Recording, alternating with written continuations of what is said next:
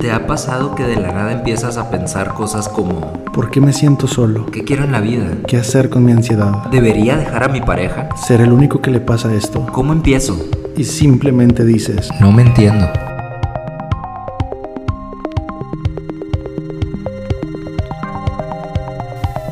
Estamos una vez más aquí en No Me Entiendo y vamos a hablar de un tema interesante que es sobre la autoexigencia, qué tan bueno o malo es exigirse a uno mismo. Y como siempre, pues aquí nos acompaña Elías Ellis y bueno, yo que soy Gerardo Casasus. ¿Qué onda Elías? ¿Cómo andas? ¿Qué onda, Jera? A todo dar y un gustazo estar de nuevo acá en este podcast contigo. La autoexigencia. apenas te iba a decir, tú Sí. empieza, que tú ya te veo con las ganas de hablar sobre el tema. Venga. No, no, no, gran tema. Digo, este, buscando hacer esta plática amena y fluida, me gustaría preguntarte tú cómo te relacionas personalmente con este tema de la autoexigencia. ¿Crees que te- tienes una relación sana con la autoexigencia o, tú cómo lo vives? Ok, es, es interesante porque ha fluctuado a lo largo de mi vida. Al principio hubo un tiempo en el que yo era cero autoexigente. Me valía realmente madre, no me exigía nada, así cero, cero, cero. Y después pasé por un periodo en el que me volví demasiado exigente conmigo mismo. Y empecé a ver ciertos resultados, ciertos beneficios en temas de, de la velocidad en que empecé a hacer las cosas. Sin embargo, llegó un momento donde yo empecé a experimentar demasiada ansiedad al respecto. Y era muy cruel. Eh, no fallaba, o sea, por una sola vez que fallaba me... me- ¿Sentías culpa o qué? Sí, muy fuerte. Y hubo una vez que para mí es un antes y un después. No te acuerdas que yo antes fumaba mucho. Sí. Y yo quería dejar de fumar. Y llevaba múltiples intentos queriendo dejar de fumar. Y en una ocasión que dejó de fumar, llevaba dos días sin hacerlo. Y me empezó a dar ya un- una ansiedad terrible por la abstinencia. Que dije, ya, o sea, a- voy a comprar un cigarro. Y me acuerdo que voy al Oxxo, compro los cigarros, prendo el primero y me empecé a mentar madres a mi persona horrible. De, no puedo controlar, no, no soy soy un bueno para nada, no logro hacer esto, no logro hacer lo otro. Y me acuerdo que hablando con mi hermana me dice, a ver, ¿quién es la persona que tú más amas en la vida? Y en ese entonces pues, me ocurrió decir a, a mi sobrina Roberta, ¿no? Eh, por decir a alguien, ¿no? O sea, no estoy diciendo que sea específicamente ella, pero eh, yo pensé en ella y me dice, cuando, si ella tuviera el mismo problema que tú, que quiere dejar de fumar, ya sé que es una niña, ¿verdad? No aplica, pero, y no puede, ¿cómo la tratarías? Y le dije, no, pues si ella quisiera dejar de fumar y no puede, le digo, pues me la llevaría a Cancún para que se distraiga, y le diría que no pasa nada si vuelve a fumar. Y me empezó a dar cuenta de cómo trato a una persona que amo y que a mí no me trataba de esa forma. Y ahí me, me voló la cabeza de por qué no me trataba con ese mismo amor cuando fallaba. Y a partir de ahí comencé con una autoexigencia distinta. Yo me exijo mucho a mí mismo, pero soy un ultra amoroso conmigo cuando fallo. Y ese es el sistema que me ha funcionado hasta hoy. Sí, se me hace muy como sostenible porque de alguna manera el, creo que algo que, que platicaba con un amigo a- a- antes de empezar a grabar, Ajá. justo como rebotando un poquito de este tema, es que cuando, cuando el nivel de autoexigencia se traspasa esa línea como de- del amor propio o la autoestima, se, se hace más pesado y, y corres más el riesgo como de incluso volver a caer en lo que te estás, eh, más bien lo que querías evitar, en tu caso, por ejemplo, lo del cigarro, ¿no? Ajá. O sea, porque es como una lucha insostenible, insoportable y pues tengo más probabilidad de soltarlo, Claro. soltar la causa. ¿Tú cómo vives la autoexigencia? Mira, yo creo que de- desde chiquito yo crecí en un entorno de muchas reglas y creo que para mí la, la alta exigencia eh, empezó desde una edad muy temprana, ¿no? O sea, una edad eh, este, de... Y, y- y lo agradezco, creo que me hizo bien, porque creo, creo que eso me ayudó a definir como estándares en, en mi vida, de, de- digamos, estándares de, en términos muy, muy ñoños y muy godines de desempeño, por así Ah, decirlo. sí, sí, sí, Estándares de desempeño, o sea, hacer las cosas bien, ¿sí me explico? O sea, hacer las cosas bien, portarte de manera ética, eh, pues también en, en su momento a mí me importaban, incluso se me inculcó como que estar bien con lo, más bien quedar bien con otros, o sea, la opinión que tenían los demás de mí, cuidarla, cuidar mi imagen, cuidar mi reputación. Y eso te lo decían desde chico, desde Sí, niño. Sí, desde niño. Entonces, creo que eso definió e- ese nivel de exigencia desde una edad muy temprana, pero para mí era normal. La verdad es que en ese tiempo tampoco te puedo decir, uy, me traumaron, o, o era horrible. No, no, no, tampoco. O sea, no llegaba a ese nivel, aunque sí tuvo sus momentos de frustración y todo, pero creo que, que, que empezó una edad muy temprana. Luego cuando llegué como a la, pues a la carrera acá en Monterrey, me di cuenta que mi proceso, o sea, como que sí necesitaba darme permiso de ser un poco más, como tú dices, como Más amoroso, más relajado conmigo mismo. Un Sí. paréntesis, así que tú llegaste a la carrera Monterrey, o sea, la prepa todavía la hiciste allá en Mazatlán. Mazatlán, sí, Ah, ya, ya. correcto. Nada más, mera curiosidad. Sí, no, sí, yo llegué aquí a los 17 años. ¿Y viniste por la carrera? Es correcto, Ah, solo a, a- a la carrera. Este, y, y me acuerdo que justo a los 19 años tuve una conversación con un mentor. Y me acuerdo que le decía de que, oye, este, es que no sé, me siento raro, siento que no sé si estoy haciendo bien las cosas, no sé si, si estoy aprovechando realmente mi vida. Y, y me acuerdo que me, que me dijo este güey de que, a ver, Elías, si fueras el chavo de 19 años más exitoso del mundo, güey, ¿qué estarías haciendo? O sea, estás aquí, estás en una buena universidad. Tienes 19, es- tienes ¿sabes? 19, estás estudiando una carrera en una buena universidad, te está yendo bien. Creo que estás haciendo lo que tienes que hacer en este momento. ¿Y qué O sea, eres sano, no 19? es así como que tienes vicios, no tienes problemas de salud. O sea, pues qué, o sea, ¿qué más quieres? O sea, ¿qué, qué te imaginas que estarías haciendo, no? Ahora, fíjate que esa pregunta en este momento la interpreto diferente, porque creo que puede tener dos efectos. Una es darme cuenta de que, a ver, no estás tan mal como tú piensas, la autoexigencia, ¿sí? y, y- y tener ese, como, e- e- ese- esa palmadita en la espalda para mí mismo, decir, oye, no, no estás mal, entonces, tranquilo. Pero por otro lado, también es un buen ejercicio de visualización para ver qué me gustaría perseguir. ¿sí? Porque creo que también es válido. Este, entonces, para mí, el- este, esta relación contra- con, con la autoexigencia ha sido como que fue muy natural para mí eh, eh, en la edad muy temprana de mi vida. Luego pasé por un proceso en donde me di permiso de soltarme, no exigirme tanto. Y para mí eso me permitió empezar a desarrollarme ya como que a, a otros niveles, por así decirlo, comparado conmigo mismo, ¿sí? Y ahora creo que estoy en una etapa en donde estoy aprendiendo a equilibrar eso muy fuerte, porque, bueno, ya, ya desde hace casi ocho años que estoy trabajando con un, en un esquema como independiente. Ujú. Bueno, no, seis años, seis años ya 100% independiente y todo, en donde pues mis ingresos dependen de mí. Ajá. O sea, es, no, no tengo solo fijo, es variable y, y mis Tienes familia resultados, y tengo familia, etcétera. Entonces, ahorita justo estoy en ese, eh, o sea, estoy terminando de, de desarrollar esa, ese equilibrio entre decir, a ver, sí, sí, soy libre y dispongo de mi tiempo y me puedo ir de vacaciones cuando yo quiera y, y no le rindo cuentas a nadie, ¿no?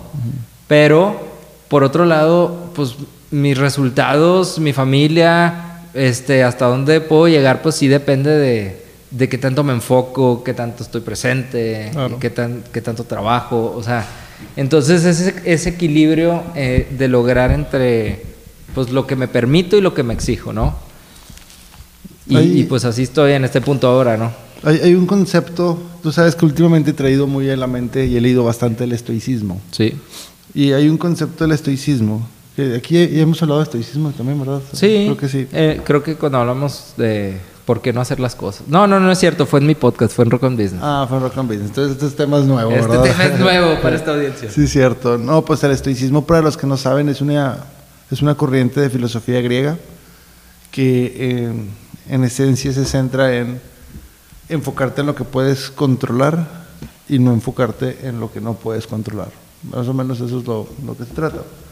Y justo estoy leyendo eh, las meditaciones de Marco Aurelio, y las estoy leyendo, que es uno de los libros estoicos por excelencia, pero lo estoy leyendo con explicaciones de autores y, y, y lo que acabo de leer es muy interesante, que dice que nosotros como si desde niños somos calificados por los resultados.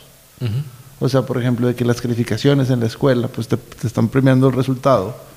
Y generalmente los papás te felicitan o te regañan por tus resultados.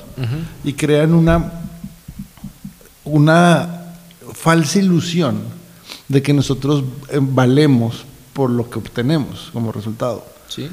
Y algo interesante es que por más que yo le eche ganas en algo, no garantiza que voy a conseguir algo. ¿Estás de acuerdo? 100%, O sea, hay, hay, hay cosas que, que hay factores que están totalmente ajenos de mí- a mí, ¿no? O sea, si yo quiero, imagínate que yo quiero un trabajo y me preparo para obtenerlo, me pongo las mejores ropas para la entrevista, digo el mejor currículum, todo, ni, eso no va a garantizar que me lo den, ¿no? Entonces, si no me dan ese trabajo que para mí era importante y a mí me, me hace sentir que valgo menos, o si a mí me gusta una persona, y hago todo para conquistar a esa persona y no quiere estar conmigo, siento que eh, como el resultado es no andar, Sí. valgo menos.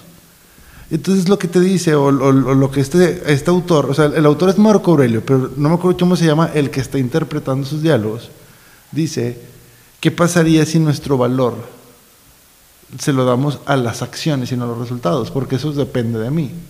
Sí. Entonces, justo ahora que decidimos grabar acerca de este tema, pensé, ¿qué pasaría si somos muy exigentes con nuestras acciones? Es, es una pregunta al aire, ¿verdad? Pero demasiado laxos con los resultados, ¿no? Se me hace una muy buena propuesta. Este, y creo que creo que sí es una postura muy peligrosa como el definirme en función de cosas que no controlo. O sea, porque es como jugar a la lotería. Es como, Sí. y me, de- me defino porque salga el 17 en la ruleta. Así es, ¿estás de acuerdo? sí, sí, sí, es en cosas que no controlo. Sí, eh, ahora, es, es un poco, mm, digamos, o sea, me dejas pensando con este tema de, de definirme o, o, o autoexigirme en las acciones y ser laxo con el resultado, porque por un lado sí, o sea, sí, sí lo entiendo, pero por otro lado, Sí, es pregunta al aire, ¿eh? sí, no, no estoy, no, no no. estoy recomendando eso. Es como no, un sí, es, es- es abrir conversación, Ah, ¿no? Exacto. Por- o sea, por otro lado, creo que hay gente que cae en otro extremo. Ok. Que muchas. Me encanta a mí de repente hablar de extremos porque creo que son, es muy ilustrativo. Y yo que soy tan extremista me gusta un chorro. Creo, creo que el otro extremo sería como eh, estar tan casado con, con mis acciones, y, y- y- pero que la acción no traiga un fundamento. O sea, el, el hacer por hacer. Ajá.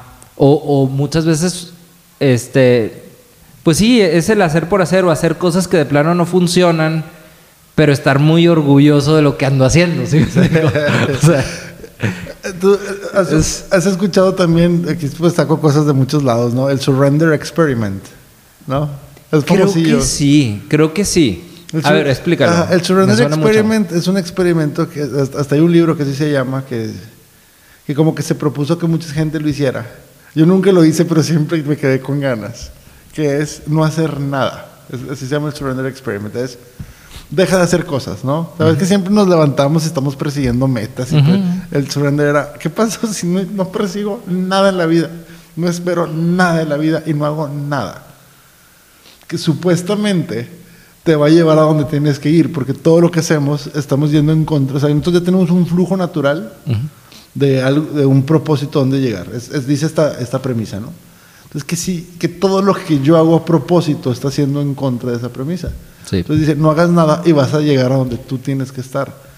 Y hay un chavo que es el que escribió ese libro, que lo hizo y terminó dedicándose a lo que le gustaba y, y viviendo en donde quería vivir, que eran lugares que nunca imaginó que iba a vivir ahí, que nunca imaginó que se iba a dedicar a eso. ¿Tú qué piensas de eso? Fíjate que creo que estás tocando un... o sea, como una raíz. Dentro de este tema de la, exige, de la autoexigencia, creo que es un tema que va antes. Y es por qué le damos tanto valor a los resultados que queremos o que decimos querer. ¿sí? O sea, por ejemplo, si yo me obsesiono con una casa, ¿no? Y yo me autoexijo porque yo tengo que lograr tener esa casa o comprar esa casa, vivir en esa casa y, y no lo estoy logrando, pues digo, ahí me estoy comparando con el resultado, ¿sí?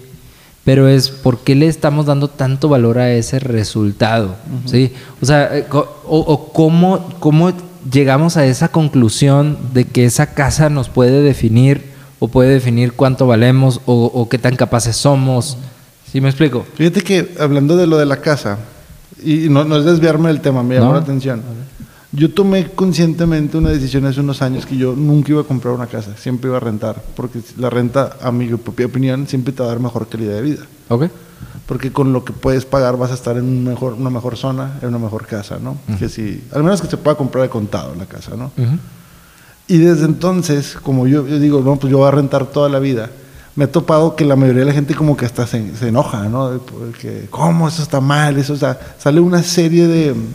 de Deberías querer comprar una casa, ¿no? Y, y- y yo lo empiezo a notar que está como muy, muy estipulado en la mente de las personas que es un must que tienes que ser y que si no lo haces estás como, eres como un fracasado o algo así interesante. Y esto lo pongo en, en la mesa porque esto es que tengo que tener una casa, es que tengo que, tengo que, en realidad son cosas que vienen impuestas desde, desde la educación.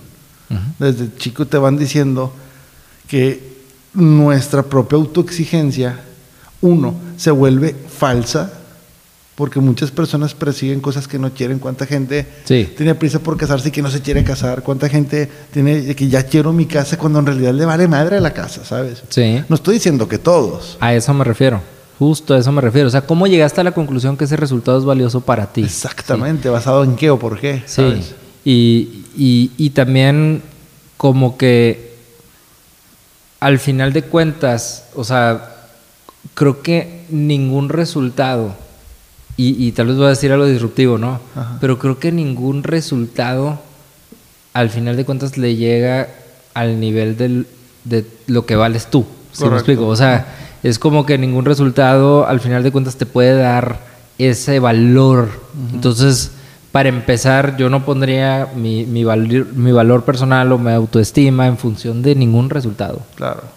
O sea, creo que es importante recordar que, o bueno, creo que eso sí lo, lo platicábamos en un podcast, ¿no? O sea, el, una persona vale o un ser humano vale por el simple hecho de, De de haber nacido y de existir. Ujú. O Porque sea, venimos aquí con un propósito y ese propósito ya, entonces ya tenemos un valor porque somos humanos. sí, y, y, y según yo, cumplas o no cumplas el propósito, también es, vales igual. Es correcto. O sea, desde el mom- o sea, para mí la- las personas nacen y mueren con el mismo valor exactamente. O sea, y durante la vida no y es no como lo que vas lo, construyendo el valor. no lo puedes aumentar y no lo puedes perder tampoco. Y, y hasta es, es absurdo, como yo valgo en función de, no sé, por ejemplo, en función de tener cosas, esa es una, que mucha gente la tiene, ¿no?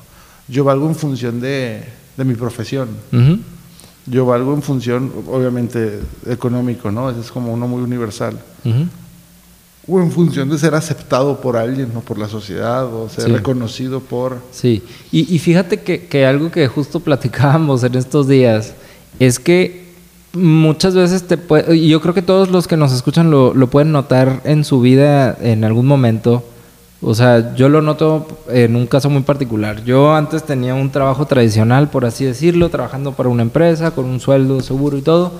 Y, y bueno, llegó un, hubo un tiempo donde eso me daba mucha satisfacción y hubo un- de repente me empezó a inquietar porque pues yo quería algo independiente y todo ese rollo, ¿no? Ahora que tengo ese estilo de vida independiente, sigo sintiendo, es más, yo creo que hasta más estrés o, o más incertidumbre, me sigo sintiendo insatisfacción ahora ya de este lado, ¿sí? Pero lo que voy es, eso no se acaba.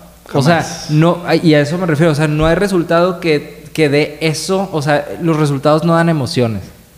¿Sí? Ni, ni el... Como que mucha gente cree que... Bueno, bueno, bueno, perdón. Sí. Dije los resultados no dan emociones, sí, pero no permanentes. Sí. O sea, sí me puedo sentir muy feliz en el momento en que me entregan mi casa. Pero sigue, o sea, Pero como- te- no, no- no es como que ya llegaste y... Sí. O sea, me entregan mi casa y, y obviamente voy a estar feliz por ella. Pero ¿cuánto te gusta que va a durar esa emoción? O sea, ¿un año? ¿Dos años? Y es que... Eh, y me refiero a la, a la emoción como esa eh, euforia o esa descarga, digamos, como de dopamina que te puede dar cuando llegas a tu casa y ves tu casa nueva y todo. O cuando compras tu carro y te subes y... Ajá. O sea, que huele a nuevo. Pues llega un momento en donde... O sea, pues sigue gustándote tu carro, pero pues te subes como algo normal. Ajá, ya se pasó la, la euforia. Es correcto. Y vuelves a sentir tal vez el, el mismo deseo, la misma insatisfacción por otras cosas que todavía no tienes. ¿Sí me explico? O sea, eso no se acaba independientemente del nivel en el que estés o los resultados que logres o no logres. No, y aparte, por ejemplo, cada que tú logras, me voy a poner un poco más, más, más científico, más cuadradito, cada que tú logras algo que te propusiste y lo lograste, nosotros secretamos serotonina, que es una hormona que en, en términos biológicos es en- a mayor serotonina más te vas a atrever a hacer cosas, ¿no? Es por si un animal va enrachado de cazar varias veces, pues que lo siga haciendo, ¿no? Y si le partieron en su madre o no consiguió tener sexo, pues baja para que no vaya a intentar algo y es como por si te llevas inercia de victoria o no. Y obviamente se va bajando. Entonces no existe una sola cosa que pueda mantener esta alegría de haberla adquirido por un periodo prolongado. Correcto. Y en el, no sé si has escuchado hablar del estudio de felicidad de Harvard, que es, es el famosísimo, es uno de los estudios más largos de la Donde historia. siguieron a una generación durante muchos 50 años. ajá, y, y- y midieron todos los receptores de dopamina y serotonina para ver qué es las cosas que realmente hacen feliz y todo. Y hablando exclusivamente de serotonina, que es como eh, esta alegría de adquirir algo, para ver qué, qué- qué te da más felicidad, si casarte, si comprar una casa. Lo que más mantiene la serotonina a largo plazo es haber realizado un viaje. ¿A poco? Ajá. Sí, porque... Está bien interesante y no es nada tangible. Sí. Y esto habla de cómo construimos momentos y, y- y no, no cosas tangibles. Es algo como muy interesante ese Sí, punto. una vez lo, yo, yo lo escuchaba, o sea, no, no sabía que específicamente un viaje, yo, lo- yo había escuchado de cuando trasciendes, ayudas a alguien o haces algo por alguien, pero creo que en el fondo, más que la acción, es que decían, es que siempre que te acuerdes vas a volver a sentir esa satisfacción. Y creo que todos, cuando realizamos un viaje que realmente disfrutamos y nos gusta y todo, cada que nos acordamos de ese viaje, volvemos a A idealizarlo y a sonreír. esa- Yo siempre digo que lo más bonito del viaje es, es la planeación, pero lo digo, no, también el viaje es bonito, no, pero también recordarlo, o sea, como que todas las etapas Sí, lo vuelven grande. Y esto lo traigo a mesa porque en realidad estos conceptos, apoyando lo que dices, que la felicidad después va a ser efímera, nunca llegas a un punto donde, donde algo se mantiene permanentemente, la serotonina siempre va a bajar y siempre vas a querer conseguir más de ella. sí, Es como, tú toda la vida vas a tener que comer. Correcto. O sea, no porque ya comiste hoy, ya palomeaste, ya no tienes que comer. Al rato vas a tener que volver a comer y volver a comer y volver a comer. Entonces, hemos aprendido como a, a vivir con eso, pero por alguna razón hemos aprendido a vivir que el éxito es, es como comer. sí. Voy a lograr una cosa y voy a lograr una cosa y, y voy a sentir ese- un vacío de que me falta algo y lo voy a lograr y voy a volver a sentir vacío. ¿Por qué nos sentimos como en una rueda de hámster? Porque pensamos que un día vamos a llegar a un punto donde ya no vamos a tener que buscar el éxito. Y no es cierto, toda la vida lo vamos a necesitar como la comida. Sí, porque toda la vida vamos a tener deseo. Exactamente. O sea, la característica de desear cosas no se acaba. jamás. Entonces, mientras haya deseo, pues va a haber ciertas cosas que queremos y que, que no tenemos. Entonces, pues no se acaba. Entonces, el fin no es tener todo lo que quiero o lograr todo lo que me gustaría. ¿no? Y yo creo que sería caer en el cliché de lo bonito es el camino. El camino, sí, Ajá, sí, sí, sí, sí, sí. Es que es tan cierto. Sí, La verdad. sí, sí, pues por algo es un cliché, ¿no? Ajá. Este, fíjate que yo había escuchado que este tema como de la la felicidad, por así decirlo, la, la podemos obtener de tres canales diferentes. No sé si has escuchado algo así. No. O sea, uno es a través del cuerpo, que es lo más, lo, lo más eh, efímero, por así decirlo, se pasa más Sexo, rápido. comida. Correcto. Sexo, comida, sueño, este, básicamente. O sea, to- todo lo, el placer que puede obtener una persona a través del cuerpo, esa es un- una forma de obtener placer. Otro es a través del logro de objetivos, que es un poco más amplio, dura un poquito más, como comprar una casa o comprar un carro. La emoción te puede durar unos meses, como eh, yo había escuchado que hasta seis meses a 12 meses, más o menos. Pero la que realmente dura y es permanente es de lo que viene de cosas trascendentes. O sea, de, de- de cosas que en su momento yo había escuchado, como cuando ayudas a otros o haces algo por alguien más, pero creo que si le sumamos o ampliamos un poco el término de trascendentes, esas cosas que tú puedes recordar y que te dejaron un aprendizaje que, o, o una experiencia, un recuerdo que no se va a ir, va a permanecer. O sea, uno es como Y- el, el placer del cuerpo, el placer de la mente y el placer del espíritu. Ándale, sí, de hecho decía a nivel corporal, mental o espiritual. Este, y no significa que, que- que por hacer un viaje eso te va a mantener feliz toda la vida, no. O sea, pero si te acuerdas del viaje, Ajá. Es que también hay viajes que pueden trascender. sí. En verdad, Hay unos que trascienden más que otros. Ajá, claro, por supuesto. Entonces, eh, pues, ¿qué más? Del, o sea, la trascendencia del cuerpo, la trascendencia, ok. De hecho, es que lo estaba tratando de ligar desde, de- también, ahorita traigo mucho como en la mente todo lo químico. Y, por ejemplo, todo lo que te da un placer inmediato en ese momento, nosotros secretamos dopamina. Ujú. Y todo lo que genera como un, un crecimiento genera eh, serotonina, ¿no? Y siempre son las dos hormonas de la, o sea, que de la completitud. Finalmente, por ejemplo, las, las pastillas antidepresivas es dopamina con serotonina. Y cuando estas están en unos estados altos, unos estados equilibrados donde sentimos que, que realmente las cosas tienen sentido, que todo fluye, que todo funciona, y van bajando con el tiempo. Y estamos como muy acostumbrados a cuando las cosas bajan, nosotros inmediatamente como accionar para hacer algo. Por ejemplo, cuando empieza a bajar el alimento, pues generamos leptina, tenemos hambre y vamos y comemos, ¿no? Y todo el tiempo estamos como satisfaciendo eso. Pero está muy, o sea, lo que me llama mucho la atención cuando esto baja y empiezo eh, a, a sentir el vacío, es como si ya estuviera mal. Sí. No sé cómo explicarlo. Sí, eh, creo que creo que la, la- la diferencia o, o una diferencia importante es cuando sientes ese vacío o esa insatisfacción, ¿qué interpretas de esa insatisfacción? O sea, es, ah, ok, naturalmente entré en esta insatisfacción porque pues eventualmente iba a entrar, así como que, eh, como tener hambre, ¿no? O sea, de que pues eventualmente me va a volver a dar hambre y me dio hambre y no me siento culpable porque me dio hambre. Entonces, este, este momento de insatisfacción que tengo es algo normal que, que vivimos todos los seres humanos, que viene dentro de nuestro paquete emocional. o, e- o significa que hay, hay algo de malo en mí que tengo que arreglar. Claro. O hay, algo que no estoy logrando. hay y ahí es donde creo que puede empezar a, a tornarse un poco más oscuro el panorama, sentirse más pesado. Y, y es donde hablamos que, que- que puede esta autoexigencia pues no, no ayudar mucho, ¿no? Claro.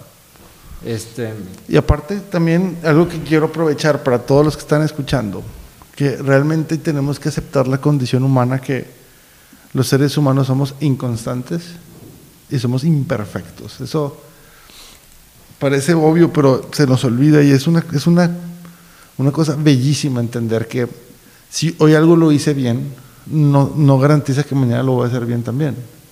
Y si hoy hice algo bueno, no garantiza que todas las demás cosas las voy a hacer bien. O sea, ¿qué pasa con una persona promedio? No digo que todos esto, ¿ok?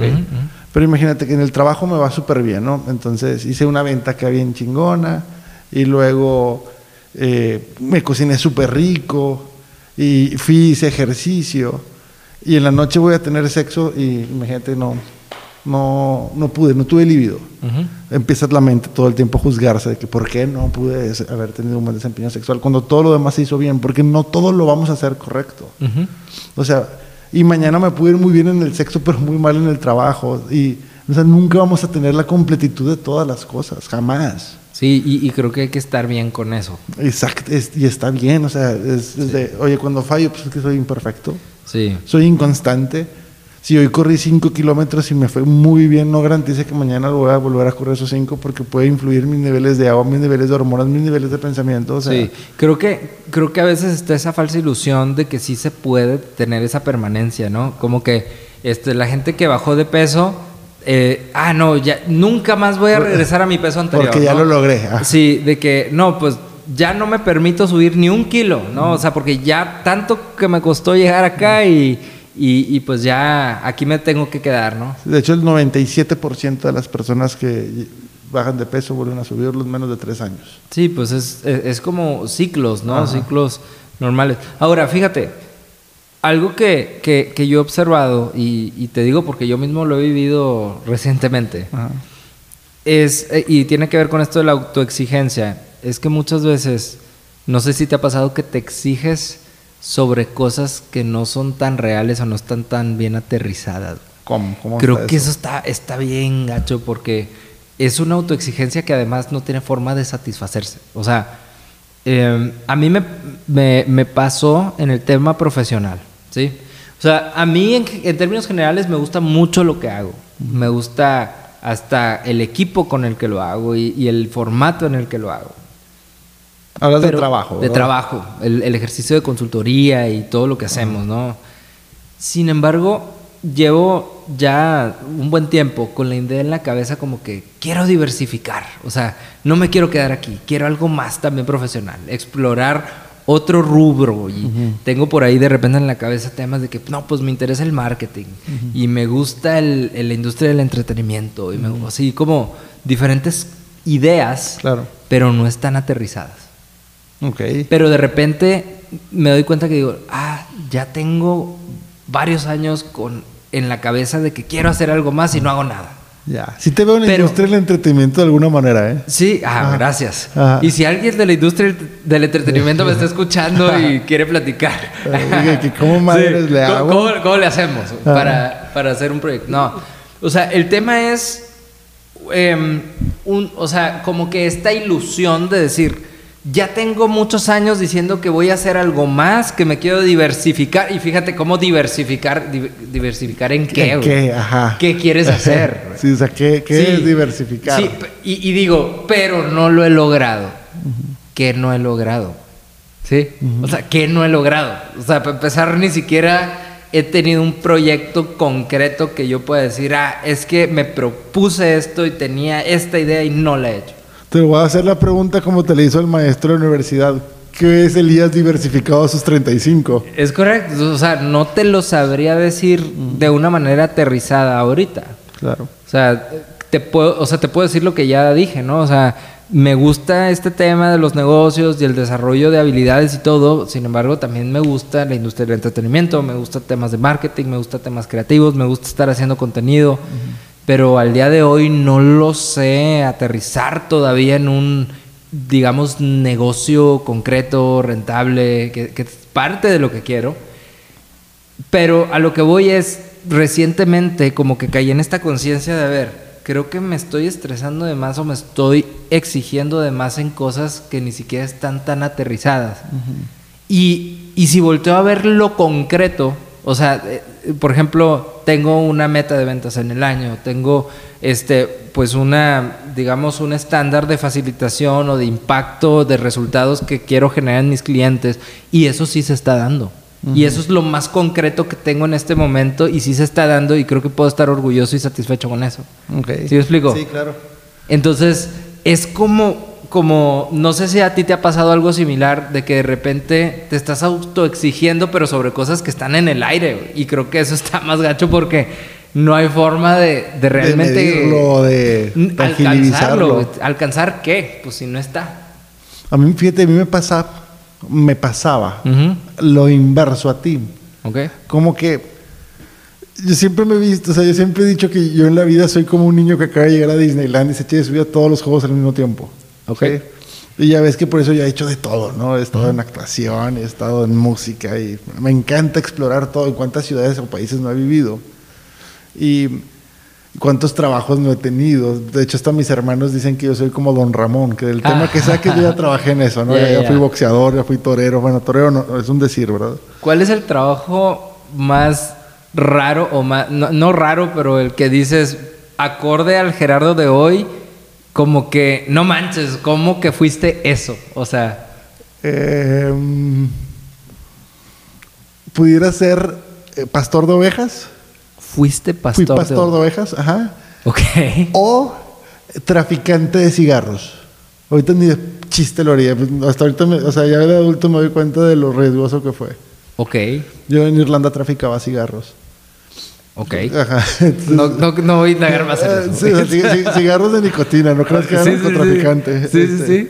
Porque ya los, cigarros costaban eh, 10 euros Ajá. y en Brasil costaban 2 euros. Ah, ya. Entonces, Simplemente los importaba. un euro costaban en Brasil. Mejor di importador de cigarros. Entonces, como todos los días llegaban brasileños a Irlanda, porque hay mucha inmigración, yo me metí a Facebook a un grupo que se llamaba Brasileños en Irlanda y aprendí portugués básico para decirles que me trajeran cigarros y los, y los vendía de contrabando. Órale.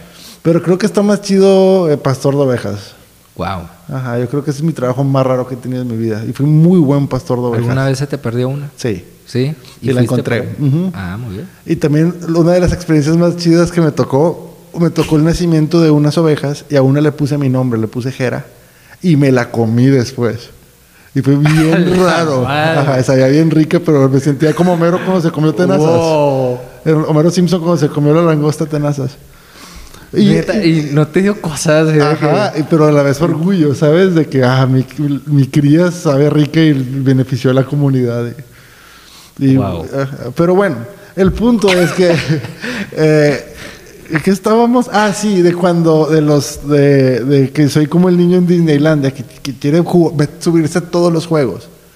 Y yo siempre he, navegado con, la, con, con este lema de puedo hacer todo, pero no todo al mismo tiempo. Entonces siempre estuve con una prisa porque yo quería vivir todo, ¿sabes?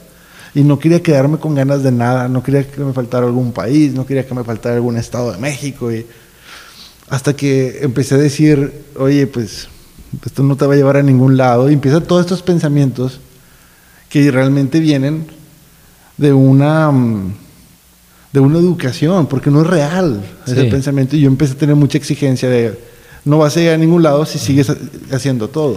Sí, y, y digo, otro, otra frase cliché, el que mucho abarca poco aprieta, ¿no? O sea, este, creo que está padre esto de experimentar de todo, pero creo que al mismo tiempo tienes un poquito de todo.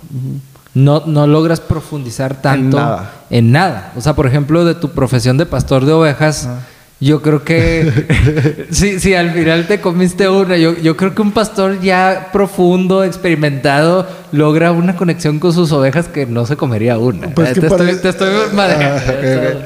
Pero, por ejemplo, todas las cosas que he hecho, de alguna manera sirven para lo que después hago. Sí. O sea, no sé, por ejemplo, eh, cuando me invitan a conferencias, gracias a que actúe me ayuda mucho a la hora de dar una conferencia. Sí, y, sí, sí, y- sí, y- y cuando actuaba, gracias a que fui pastor de ovejas, podía hacer esos papeles. O sea, realmente todo me, me contribuye de una u otra manera. Entonces, cuando descubrí eso, me quité esa autoexigencia de decir, tienes que agarrar una línea a fuerza. ¿sabes? Si un día audicionas para una pastorela, no hay, no creo que nadie te pueda competir en el currículum porque tú dices, no, yo ya fui pastor de ovejas real. Bueno, yo he estado en dos pastorelas en mi vida, una en kinder Ajá. eh, y, y una que me invitó un amigo y estuve con Tatiana en una pastorela. Ok. En ambas fui Baltasar. ¿En serio? Ajá, entonces siempre he dicho que ya, ya, ya me comió el papel de Baltasar. Ok. Y, y de hecho, cuando hace rato que hablábamos de cuando fui a TED, eh, estuvo Tatiana y me reconoció, me dijo, ah, tú fuiste mi Baltasar en la pastorela del 2000, no sé qué, se la bañó. Wow, Ajá, wow. Ok. se la bañó. Fíjate que ese trabajo está más raro, haber sido Baltasar en una pastorela de Tatiana que pastor de ovejas, ¿eh? Wow, wow. Creo que esa es una, esa, una muy buena promoción para, ese pod, para este podcast. Que, que lo vea Tatiana, ¿no? No, no, no. Ah, el, que, ser, lo digo jugando. O sea, de que es una conversación donde participa alguien que fue Baltasar en una pastorela de Tatiana y también fue pastor de ovejas real. No, está bien. Este. Y estábamos con el tema de autoexigencia, ¿verdad? Correcto. y, y la verdad es que eh, yo me pasé por mucha frustración por, por empezarme a exigir el, el agarrar un camino. Y porque siempre es como, ah, fulanito desde los cuatro años sabía que iba a ser pianista. Y- o, o esos documentales de Discovery Channel, cuando ves de que el doctor Richardson lleva 38 años estudiando el gorila de no Sí, sé dónde, sí, dices, sí, "¿Cómo- sí. ¿qué pedo con esos? Y, y, y empecé con mucha exigencia y sentirme muy mal por ello. Y fíjate, acabas de dar un, un punto que creo que puede ser clave, que es, a ver, esa autoexigencia que estás teniendo, ¿realmente viene de ti o viene de compararte con otros? Viene de compararme con otros. O sea, es, ¿por qué tengo que ser como el pianista que tiene desde los cuatro años? Exactamente. Porque tengo que ser como este doctor que tiene treinta y tantos años en esto. O sea, este es, es una comparación. Ni siquiera viene de, de, de mí, de una autoconciencia y de una autoexploración. Exactamente. Y me doy cuenta que todo esto viene desde que la infancia te dicen es que tienes que saber qué quieres y tienes que saber no sé qué y el resultado. Y estamos totalmente orientados al resultado y no a las acciones. Sí. Totalmente orientados. O sea, ¿por qué tengo que ser alguien en la vida? Porque tengo que tener una profesión definida.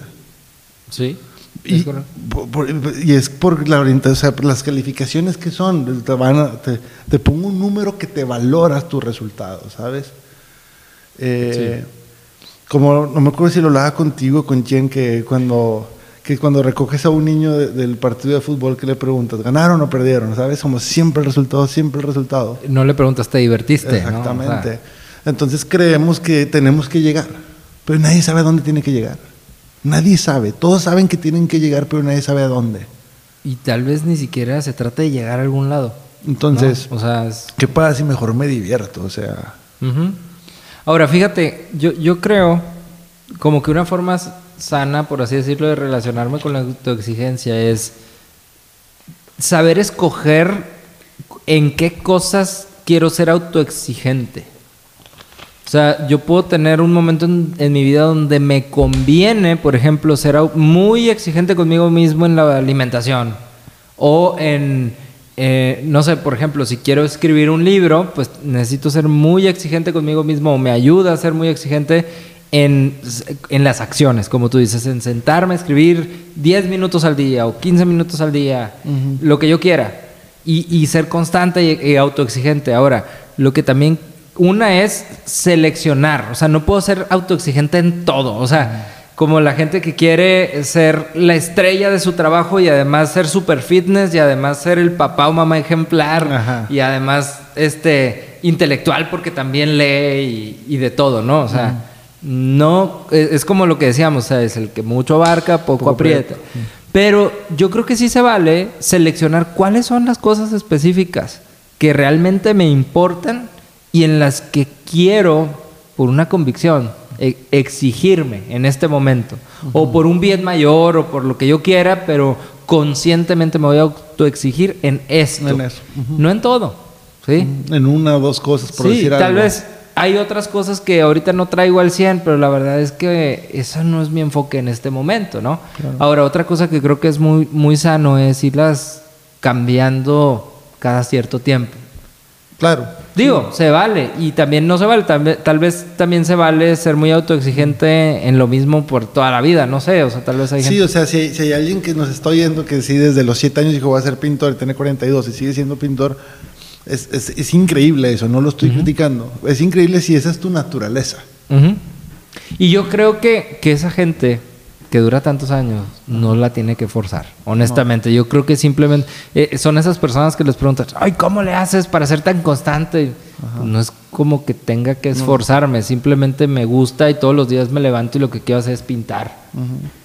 Entonces pinto. ¿no? Exacto. Como tengo un primo que lleva 40 años en el mismo puesto. Le encanta eso. Le fascina su trabajo. nunca la ha forzado realmente. Creo que el, el conflicto viene cuando lo empiezas a forzar. Sí, y, y- y creo que eso también es un, es un foco al que podemos estar atentos. Digo, hay cosas que nos pueden costar más trabajo, e incluso dentro de un objetivo que realmente quiero, puede haber alguna parte que no me gusta. Ok, te O complica. sea, como dentro de cualquier profesión puede haber ciertas funciones o actividades que no disfrutas tanto y otras que sí disfrutas más.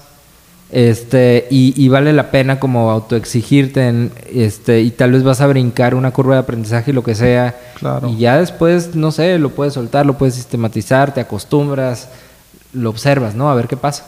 Yo lo concluiría como es, es linda la autoexigencia si viene desde, desde la naturaleza propia y no desde el porque tengo que.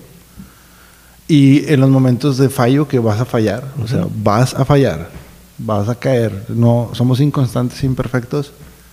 El, el tratarnos sin la culpa, sino con todo el amor, porque de por sí ca- caer es complicado, fallar es duro.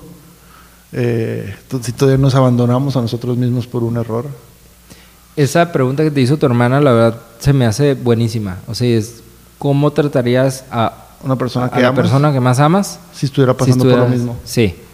Creo que se me hace una buena forma de como que de, de manejarlo porque al final de cuentas siempre vamos a caer ahí. Siempre. Sí. Todos los días vas a fallar en algún campo de tu vida. Sí, correcto. Ah, Y además, pues también darte cuenta que eh, los momentos de frustración, así como llegan, también se van a ir, ¿no? O sea, tampoco es así como que tengas que hacer algo por, por arreglar tu frustración o arreglar tu insatisfacción. Exactamente. No te vas a morir por fallar. Es correcto. Bueno, pues ¿qué te parece si con eso concluimos el episodio? Me encanta la conclusión. Buenísimo. Pues muchas gracias por escuchar un episodio más de No Me Entiendo y nos vemos en los siguientes episodios. Chao.